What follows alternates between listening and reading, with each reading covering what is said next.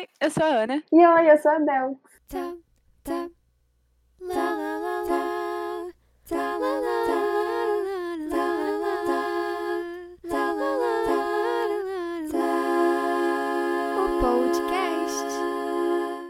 Então, e aí, gente, tudo bem? Sejam bem-vindos a mais um episódio do podcast. E hoje, eu e a Bel, que trouxemos três convidados muito especiais, que são os criadores do jornal Atipó, que é um jornal independente de estudantes aqui de Niterói.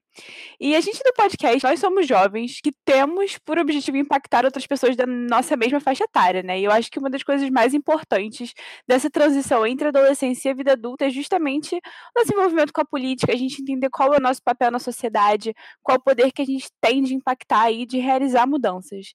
E por isso a gente chamou eles, que são estudantes que criaram um jornal independente online, e dentre as diversas pautas discutidas por eles, né, tá o envolvimento na política, as eleições. E a nossa ideia é que hoje a gente faça uma conversa sobre esse projeto incrível, sobre a importância dos jovens, né, nesse meio da política e, enfim, né. Primeiro de tudo eu vou pedir que vocês se apresentem, por favor. É, olá, meu nome é Aline, eu tenho 19 anos e eu faço Ciências Sociais na UF. Eu sou Matias, eu sou estudante de ensino médio do Colégio Pedro II, Campo Niterói. É isto. Oi, gente, meu nome é Lara, eu sou estudante de jornalismo na UERJ. Perfeito. Então, gente, agora eu vou começar com as perguntas. São sete no total, talvez a gente acabe indo por menos, por mais. Vamos ver como é que vai ser. Podem ficar bem confortáveis para responder tudo. É, primeiro de tudo, vocês podem explicar um pouquinho para a gente do que, que é o Jornal Atipó? Então, o Jornal Atipó é uma iniciativa nossa de trazer informação né, sobre política, movimentos sociais, arte e cultura, para fomentar um debate político, um pensamento crítico entre os jovens, principalmente. A gente busca sempre trazer essa questão do envolvimento não só com a política, mas com a própria cidade né, de Niterói. A gente traz algumas alguns eventos culturais, fala sobre não só sobre política, mas também sobre cultura é, e movimentos sociais que acontecem na nossa cidade, também em São Gonçalo e, e no Rio de Janeiro, tentando é, fazer com que os jovens se envolvam mais na vida em sociedade mesmo. Eu acho que é, esse último comentário seu já me leva para a próxima pergunta, que é justamente qual foi aí a motivação para vocês de criar o jornal, quando que vocês criaram e, e como é que foi esse processo né, de início? A gente criou, né? Eu e a Lara, a gente criou o jornal, acho que em 2018, meados de 2018, se não me engano. A gente estava começando a nossa vida política ali, né? Começando a frequentar manifestação e atos, essas coisas. E, sei lá, a gente sentia falta justamente dessa, desse envolvimento maior entre é, conhecidos nossos, sabe? Jovens da nossa faixa etária. E também, acho que na época também, tipo, a gente já pensava em ser jornalista, eu também queria fazer jornalismo na época, né? Acabei mudando depois. E a gente queria também esse espaço que a gente pudesse meio que treinar a nossa escrita e também é, ser útil de alguma forma para para incentivar, sabe, outras pessoas também a que tipo na época a gente também se sentia muito incentivada, né, também por conta de sei lá, família e nossos amigos e o nosso círculo social ser envolvido com essas coisas, a gente via muita gente da nossa cidade que não tinha essa essa educação de casa, entendeu? De, de se envolver nesses assuntos. Então a gente queria quebrar um pouco essa distância entre a política e a nossa faixa etária. Eu acho que é bem por aí.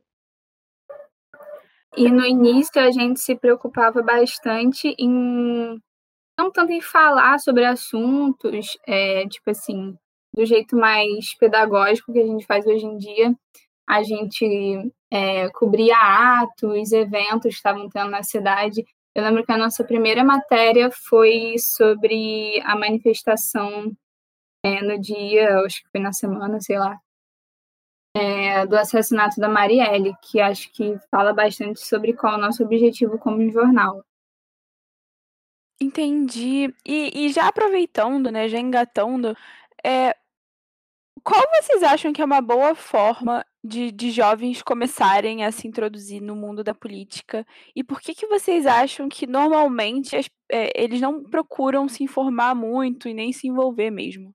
É, eu acho que sim, como a Aline falou, tem uma certa inércia, que não, não só nos jovens, mas tipo, uma coisa que me indignava muito, que, que eu também era um pouco assim de. Todo mundo quer mudança e todo mundo reclama e todo mundo acha que as coisas não estão do jeito certo, mas, sabe, a gente não vê as pessoas se organizando, se juntando e fazendo esforço para mudar isso, sabe? E é uma coisa que, tipo, inquieta principalmente quando são jovens, porque os jovens são normalmente, na sociedade, as pessoas mais inconformadas, sabe? As que têm mais sede por mudança, buscar novas formas de viver e tal. E, tipo, a nossa geração é uma geração meio inerte politicamente, muitas outras também, eu acho, em questão, não inerte politicamente, mas às vezes não sabe muito como agir, sabe? E o jornal foi uma forma, é uma forma da gente espalhar informação e, de certa forma, está ajudando todo mundo. Eu acho que o, o caminho para todo mundo se organizar, para começar na vida política, é pensa, começar a olhar o que está ao redor, sabe? Então, na sua escola, você, sei lá, criar um grêmio estudantil, articular com outras escolas para falar sobre algum assunto que está incomodando as pessoas ao seu redor é isso, sabe? É ver o que está perto de você e tentar mudar, sem tentar. E depois tentar pensar maior. Eu acho que as pessoas às vezes tentam pular etapas e ficam meio perdidas na vida política, né? Cara, eu acho total isso que a gente fica muito, muito parado, a gente se inconforma, mas não faz muita coisa. No caso, vocês estão fazendo, né? Vocês aí começaram o jornal e tal, mas eu, eu pelo menos sempre, por muito tempo, eu não fazia muita coisa, e sei lá, acho que nem me passava na minha cabeça a possibilidade de fazer alguma coisa. A gente até tinha feito uma pergunta disso, porque acho que para muita gente, ou a política não serve de nada, ou tipo, sei lá, o que, que é política? Sei lá, não sei. Ou ah, a política é você votar lá, não preciso votar, então eu não consigo participar. É, como que nós jovens podemos participar mais? Assim, o que vocês acham sobre isso? Além do que vocês já falaram, né? É, eu acho que muitas vezes as pessoas ficam muito limitadas no sentido de achar que política é só política institucional, é só questão do Estado, de governo. É, aí acham que é muito complicada a burocracia, porque é mesmo, ela é propositalmente complicada para as pessoas não quererem se envolver. Só que é, acho que a questão é de é que a gente precisa expandir o nosso olhar do que, que é política, entender como nosso cotidiano é político, é, e todas as coisas que a gente pode fazer e tal, que política é ação coletiva, sabe? É, você pode tentar engajar num coletivo, tem vários coletivos feministas, coletivos negros, coletivos LGBT, esses mais identitários eu acho que são os mais comuns até em escola e universidade, mas tem movimentos de bairros, tem movimentos de pessoas, é, de moradores de rua, né, de ambulantes, é, até associação de bairro, essas coisas. Isso é ação coletiva, você se juntar com outras pessoas que pensam como você e buscar mudança juntos, mostrar que é possível sim, que a gente não precisa ser governado por ninguém, que nós somos livres e podemos, somos capazes de gerir e, e dizer o que a gente quer para nossa vida, para o nosso cotidiano. É, eu tinha até pensado em, é, em falar um negócio, tá se relacionando com o que a gente está falando agora, né? Que 2018, 2019 foi muito importante assim para ensinar para nossa geração, né, jovens da nossa geração, verem como esses assuntos estão diretamente relacionados com nossas vidas, né? Teve o Ele Não em 2018, quando começou a vir a candidatura do Bolsonaro, né? Ele tinha todo esse discurso de ódio contra minorias e é, fazendo apologia à ditadura, essas coisas que realmente incomodam os jovens e que não é tipo não, não é um assunto muito muito difícil de se discutir, sabe? Era uma, uma coisa que está no cotidiano dos jovens e que é, naquele momento se relacionou, sabe, com a política. Não, não só naquele momento, né? Todo momento se relaciona, mas naquele momento estava mais. Foi mais explícito, sabe? Então foi importante aquele momento para cooptar, sei lá, jovens para isso tudo. E também em 2019 teve é, as manifestações contra os cortes de verbas da universidade pública e principalmente assim as pessoas da minha idade, né, eu e a Lara, a gente estava indo prestar o vestibular naquele ano, sabe? Então era tinha tudo a ver com, a, com o que a gente estava fazendo. Então, assim, foram foram achei assim marcos assim para é, juventude atual. Eu só queria fazer um comentário, voltando um pouco no início de quando vocês começaram a falar, na verdade, mas sobre como acho que a gente, como adolescentes, como jovens, a gente sempre viu a política muito distante da nossa realidade, porque por muito tempo a gente pensa que política é só votar e aí, como a Belks falou, como a gente não vota, a gente acha que a gente não participa disso. E a escola, pelo menos, né, uh, normalmente não, não costuma fomentar esse tipo de discussão.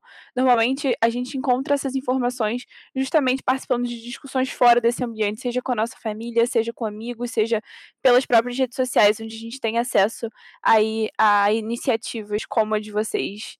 Então, eu acho que isso é, isso é um problema, né? A gente não não ser exposto a esse tipo de discussão dentro do ambiente escolar. Não sei se você tinha alguma coisa a comentar sobre isso, ou como vocês achavam que era na época que vocês iam para a escola.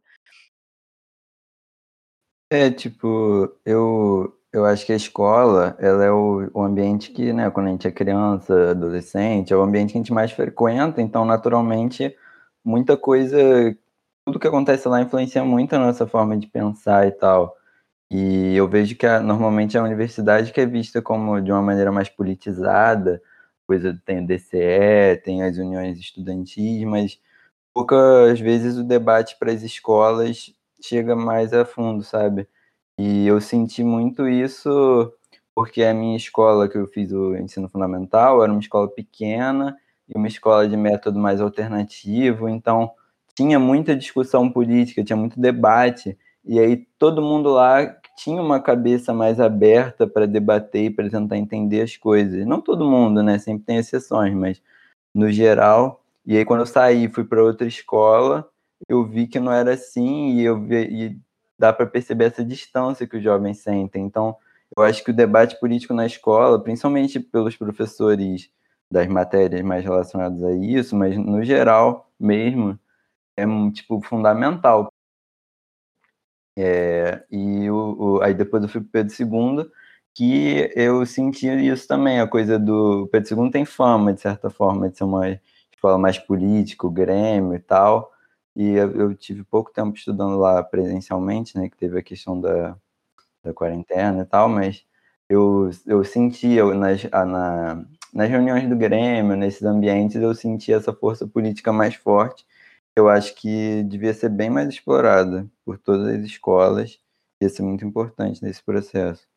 Mas, ao mesmo tempo, eu acho que tem um empecilho muito grande aí, porque é, eu não acho que seja por falta de vontade dos professores, por exemplo, de querer abordar esse tipo de assunto em sala de aula e tal, mas eu acho que rola uma fiscalização muito grande do papel do professor, de pessoas querendo dizer o que, que ah, que o professor está doutrinando, está não sei o quê, porque ele está abordando questões mais polêmicas.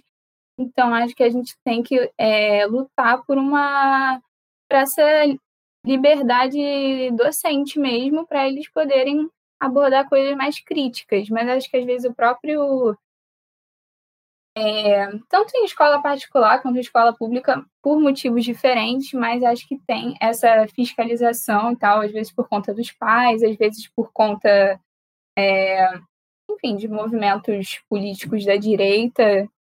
Então, por exemplo, o projeto do Escola Sem Partido, que teve, se não me engano, foi em 2016, 2017, já tá, já faz muito tempo, por mais que não pareça mas ele tinha várias questões complicadas nesse sentido e que eu acho que a gente tem que sempre se posicionar contrário. É, cara, sobre isso eu vejo muita gente, bom, defendendo essa lógica da escola sem partido, e por mais que eu acabo vendo que isso cai muito para um lado, né? Acho que escola sem partido, mas que partido que você não quer ouvir, né? Mas enfim, também não quero arranjar polêmica aqui. De qualquer forma, eu acho que é, o mais importante disso de ter o debate político é justamente para as pessoas aprenderem a debater, sabe? Porque o que, que a gente não está vendo das pessoas brigando, discutindo, sem apresentar argumento nenhum. Tem muito isso de fiscalizar professor. Isso é realmente uma coisa que eu vejo também. Sabe, às vezes professores falam umas coisas nada a ver, assim, nada a ver no sentido de, tipo, sabe, não, não, não tem nada a ver com, com algum partido, porque tá dando matéria, sabe, vem gente reclamar. Então é realmente meio complexo, não vem só da escola, só dos professores, também tem comportamentos meio que eu considero pelo menos inadequados de alguns alunos, pais e tal. Sim, sim.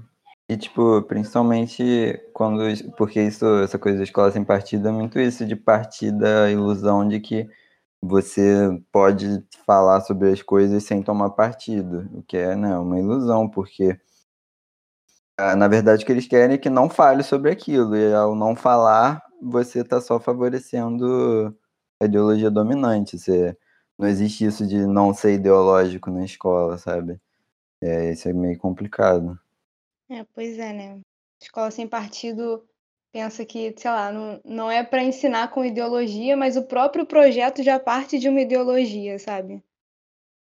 Então, é uma, é uma coisa muito controversa mesmo que a gente não pode deixar que isso tome proporções maiores que já tomou. Perfeito. E eu acho que é, uma coisa que eu também gostaria de adicionar e também perguntar para vocês é eu acho que existe muito discurso também, pelo menos eu ouço muito isso dos meus pais, de acharem que por a gente ser jovem, por a gente não ter uma formação, a gente não tem propriedade para falar de algumas coisas, discu discutir de alguns assuntos. E uma coisa que eu nunca meio que aprendi a fazer foi como combater isso, sabe? A partir do momento que alguém chega assim, tá, mas você não tem conhecimento sobre isso. Daí o que, que eu respondo para essa pessoa? Cara, eu fiquei toda arrepiada com a sua pergunta, porque, tipo, é, eu era do Grêmio no Colégio Pedro II, né? Que o Matias está estudando agora.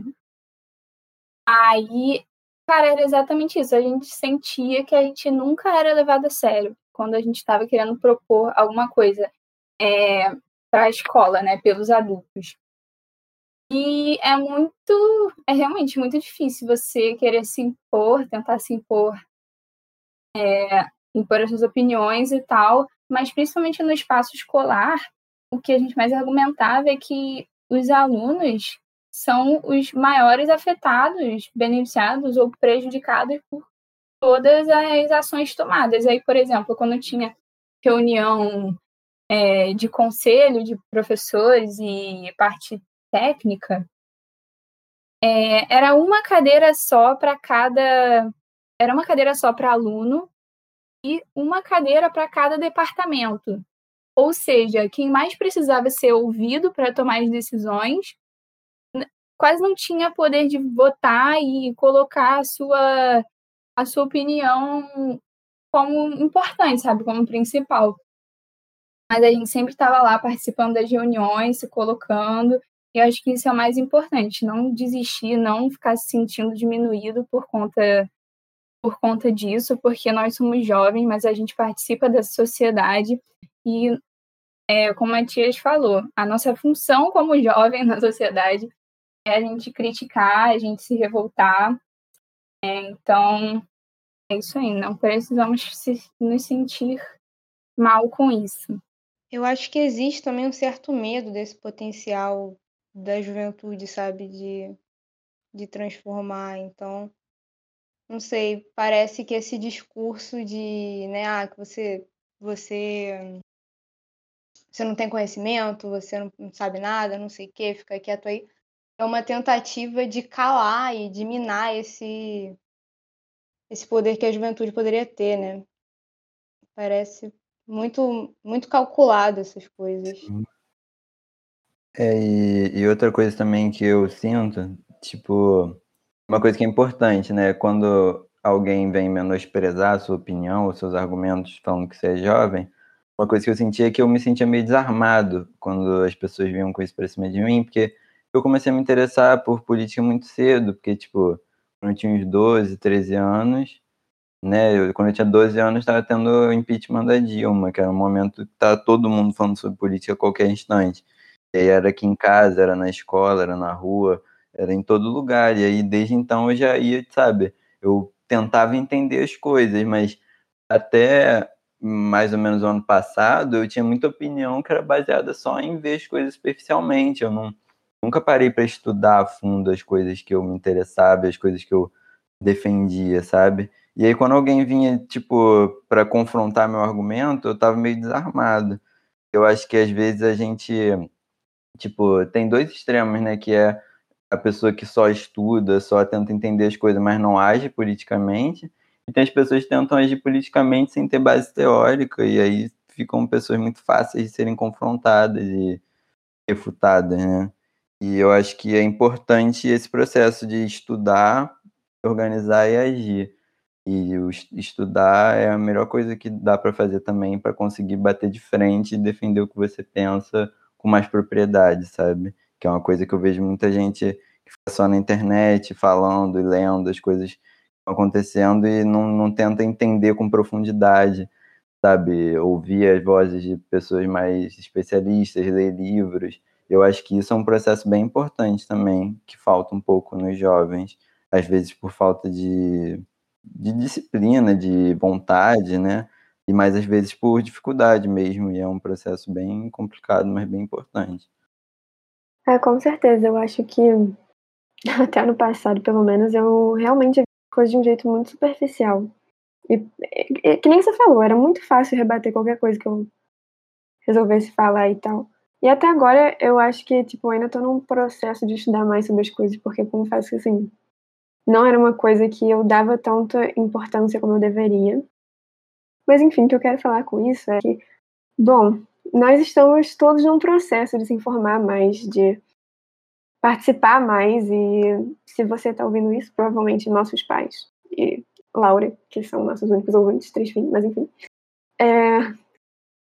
Se você não sabe muito sobre política, se você é totalmente alienado a gente está no processo junto, por muito tempo eu também não, não participei como eu queria ter participado, mas a gente está aqui realmente como uma aliança, vamos dizer, uma união. A gente tem, eles têm o um projeto do Jornal Atipó, a gente tem o um podcast, a gente está sempre aberto ao diálogo.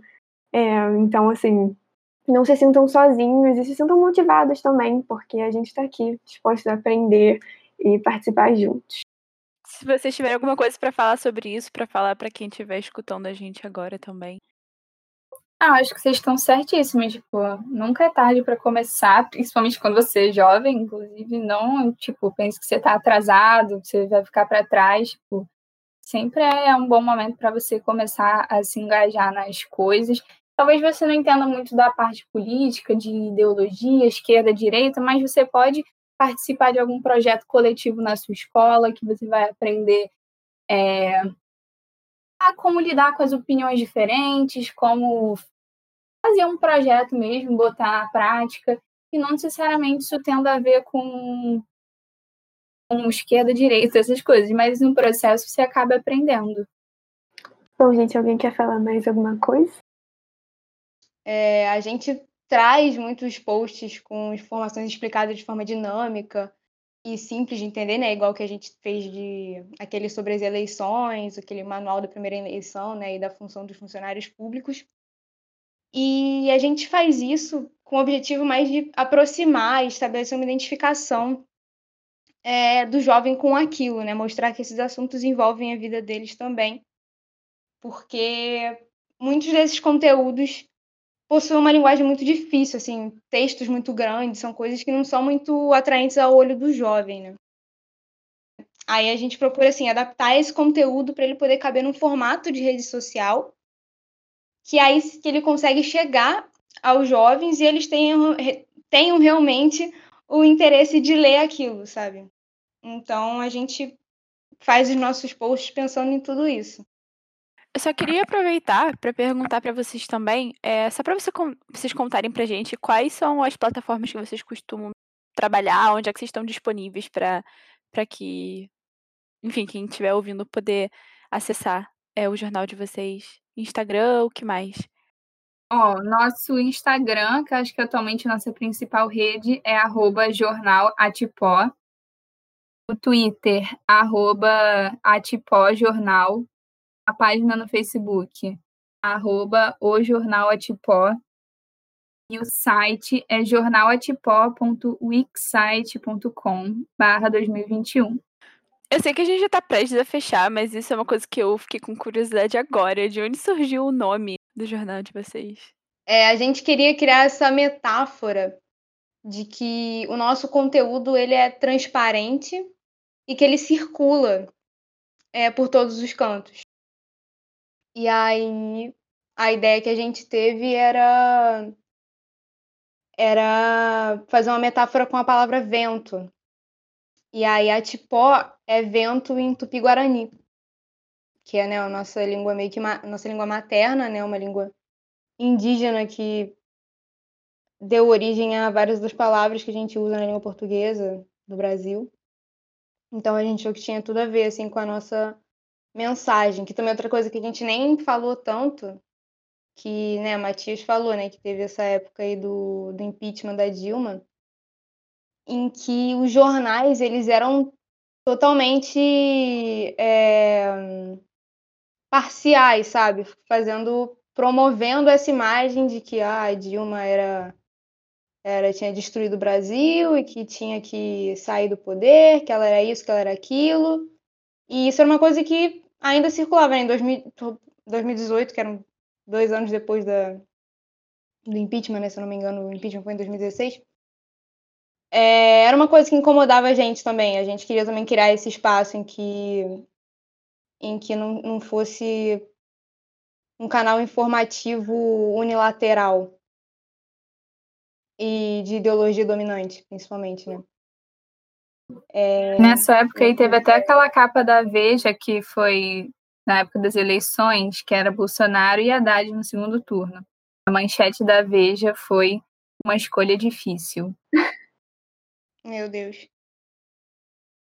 Muito difícil, né, mano? Muito difícil. É, porque eu tô, tô estudando jornalismo, e toda hora alguém fala dessa manchete, eu falo de outras manchetes que estão clássicas. Mas, enfim.